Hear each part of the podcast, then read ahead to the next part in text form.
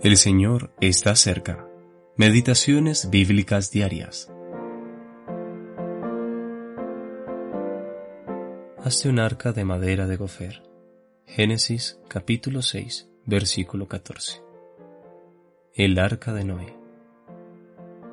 ¿Cuál es la madera de gofer? No lo sabemos con claridad, pero Dios le dijo a Noé que usara esa madera específicamente, y él obedeció. Versículo 22. Evidentemente, esta era lo suficientemente fuerte para hacer una gran embarcación, capaz de dar alojamiento a dos y a veces siete animales y aves de cada especie. Noé también pudo trabajarla, cortar, dar forma y unir las partes para formar el arca. Dios instruyó a Noé a que cubriera el arca por dentro y por fuera con brea para impermeabilizarla. También le dio las dimensiones, versículo 15, 300 codos de longitud, 50 codos de anchura y 30 codos de alto, 138 por 23 por 14 metros aproximadamente. Esto convierte al arca en una de las embarcaciones de madera más grandes jamás construida y con las proporciones perfectas. Y para finalizar, tenía una ventana, un lugar de luz en la parte superior. Versículo 16. La puerta lateral daba acceso a habitaciones en tres cubiertas. El arca fue diseñada divinamente para llevar a Noé y su familia durante el diluvio.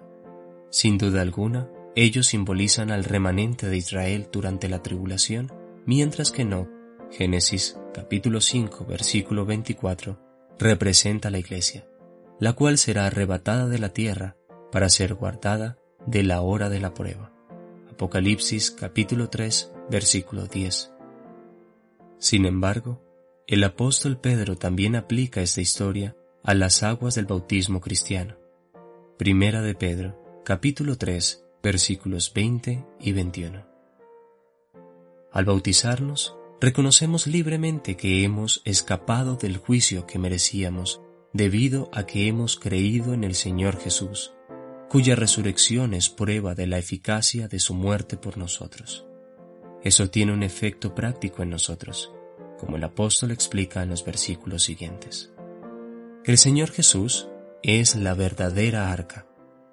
La madera habla de su fortaleza para salvar, la brea de la suficiencia de su obra expiatoria, las cubiertas y habitaciones de la abundancia de sus provisiones, la ventana del vínculo que Él nos da con el cielo, y la puerta abierta es para dar oportunidad a todos a que entren y reciban las bendiciones de Dios y sean salvos al obedecer por la fe. Juan capítulo 10 versículo 9. Romanos capítulo 1 versículo 5. Hebreos capítulo 11 versículo 7. Todo esto mientras dure el día de la gracia y antes que la puerta sea cerrada por Dios. Génesis capítulo 7, versículo 16.